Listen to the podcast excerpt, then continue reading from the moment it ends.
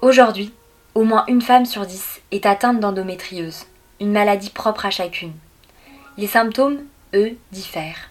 Des symptômes souvent minimisés ou inconnus du corps médical. Une maladie incomprise par la société. Nous avons voulu donner la parole à ces femmes, de tout âge et de tout milieu, atteintes de l'endométriose, pour comprendre leur combat au quotidien.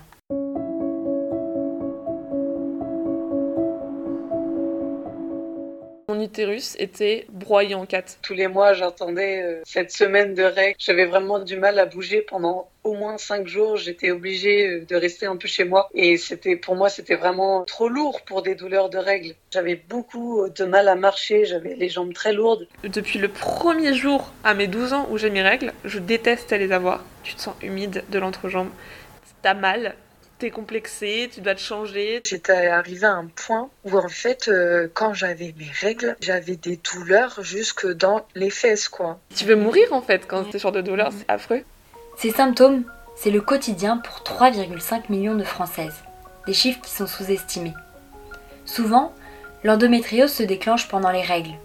On leur répète que c'est normal d'avoir mal pendant ses menstruations. Et elles y croient. Elles n'osent pas parler de ces douleurs aux médecins et à leurs proches. Sophie a 26 ans, Daniela 22. Elles habitent respectivement à Rennes et Paris. Elles ont toutes les deux ressenti les premiers symptômes très tôt. Ça remonte à mes premières règles, j'étais en famille 2. Je dirais que ça a été super douloureux, c'était très très abondant et j'avais euh, entre 10 et 15 jours de règles par mois et ça n'a jamais cessé. Normalement, on dit que les premières règles, c'est les plus douloureuses et après, une fois que la douleur elle est réglée, ça va mieux et euh, moi, ça ne réduisait pas. Dès mes premières règles, j'ai su que j'avais un problème parce que mes règles étaient extrêmement lourdes. J'avais à changer mes serviettes hygiéniques toutes les heures presque et j'avais des crampes énormes. J'ai su que j'avais l'endométriose quand j'avais 19 parce que ça s'était bien empiré depuis. Euh, douleur est devenue euh, presque trop intense. J'avais décidé de, de, vraiment me prendre en charge et de voir s'il y avait vraiment quelque chose qui allait pas. J'en étais sûre. Nora est étudiante à Rennes. Elle a 22 ans. Pour elle, la maladie s'est déclenchée plus tard, lors de la pose de son stérilet. Mes premiers symptômes sont apparus quand j'avais 18 euh, ans parce qu'on m'a mis en place un stérilet que j'ai rejeté et à partir de là on m'a mis en une pilule que j'ai rejetée également et donc en fait euh, j'ai eu des contractions utérines tous les jours avec euh, des douleurs dans les jambes, c'est-à-dire que mon corps souffrait tellement que j'avais des douleurs jusque dans les orteils et règles hémorragiques avec bah, ce que cela implique, hein, diarrhée, etc. La maladie peut se découvrir aussi beaucoup plus tard. C'est à 40 ans que Jacqueline Chartoir ressent les premiers symptômes liés à l'endométriose. Elle se fait opérer en urgence. Aujourd'hui, elle a 70 ans et habite dans le Puy de Dôme. Et elle n'avait jamais entendu parler de l'endométriose avant d'être diagnostiquée. Ma petite collègue secrétaire a appelé la secrétaire et puis elle a dit bon écoutez, on a une collègue là qui, qui souffre, donc est-ce qu'il y a un gynécologue de libre et donc, je suis tombée tout de suite sur le, gynécologue qui m'a regardé, qui m'a touché, qui m'a fait une échographie.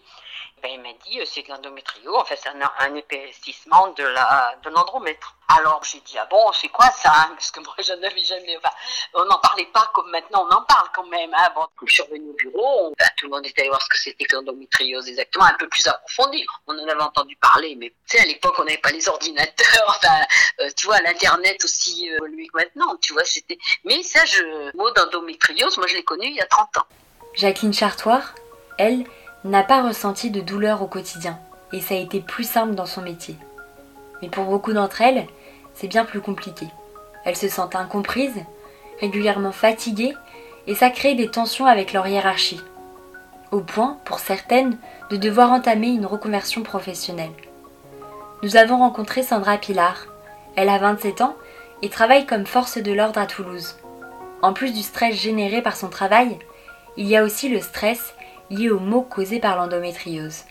J'avais des problèmes dans mon boulot où j'étais arrivée à un point des fuites urinaires, mais c'était vraiment plus supportable. Je pouvais plus me lever. En plus, comme j'étais dans les forces de l'ordre, le ceinturon, je le supportais plus. J'arrivais même plus à me lever du lit, quoi. Clairement, c'était plus supportable. Pour aller aux toilettes et tout, j'avais besoin d'y aller plus souvent. En plus, dans mon travail, on ne peut pas forcément y aller souvent. Donc, euh, stressée dans le sens où je me dis, mais comment je vais faire la journée euh, si j'ai envie euh, d'y aller? Parce que des fois, en période de crise, ça m'arrivait que j'avais envie d'y aller euh, trois fois en une heure, par exemple. Quand je sais que j'ai des crises et tout, ben, c'est tout bête, mais Même j'ose pas autant boire de l'eau, mais des fois ça m'est arrivé de poser deux jours pour me reposer chez moi parce que c'était pas possible. Et tant pis de prolonger quand j'avais la pilule pour dire je vais pas avoir mes règles, j'aurai pas de problème. Enfin je vais je vais faire en sorte que ça s'écourte le week-end ou des choses comme ça. J'ai choisi un métier pas facile et je me souviens que ça m'avait vexé. Mon médecin m'avait dit mais vous êtes sûr que vous êtes faite pour ce boulot et tout ça? Et du coup je trouvais ça discriminant euh, le fait de dire ah ben parce qu'on a cette maladie on ne peut pas faire le boulot parce qu'on est trop fragile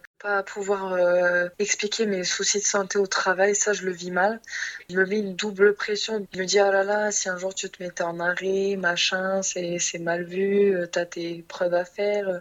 Et ça me soulagerait, oui, des fois qu'ils soient au courant. Que des fois qu'ils soient au courant et que ben y a des moments où je suis un peu plus fatiguée, un peu plus lente, que j'ai besoin que ça soit moins soutenu, de, de me reposer, de m'asseoir. Euh, que le fait juste d'être debout, euh, d'être statique et d'avoir les douleurs et de rester comme ça euh, sans le montrer, oui, des fois c'est compliqué. J'ai des fois j'arrivais pas à le cacher non plus. J'ai décidé que quand même j'avais qu'une vie et ben même si c'était ma passion, j'avais pas envie de me pabiliser toute ma vie et que s'ils comprennent pas, puis je ferai une reconversion. Mais concrètement, c'est quoi l'endométriose? Marie-Charlotte Lameau, gynécologue obstétricien, au centre de l'endométriose à l'hôpital Paris-Saint-Joseph, nous explique. L'endométriose, c'est des cellules de l'endomètre, donc de la muqueuse qui est à l'intérieur de l'utérus, zone où se greffe la grossesse euh, quand il y en a une, qui est allée s'installer ailleurs dans la cavité péritonéale, donc c'est le grand sac dans lequel il y a tous les organes intra-abdominaux. On pense que ces lésions elles se sont installées probablement au moment de l'adolescence, lors des premières règles, et elles vont avoir le même fonctionnement que les cellules endométriales qui sont au sein de la cavité, c'est-à-dire que tous les mois, lors des menstruations, au message euh, hormonal, à la chute hormonale, il va y avoir un saignement qui va se produire. Le problème, c'est que le saignement, c'est extrêmement irritant pour la cavité péritonéale et donc va s'en suivre une réaction inflammatoire de défense contre ce saignement. C'est la réaction inflammatoire qui va créer des, douleurs euh, euh. Dans notre deuxième épisode, nous verrons le combat de ces femmes face à la maladie. Des femmes qui cherchent des réponses après des années d'errance médicale.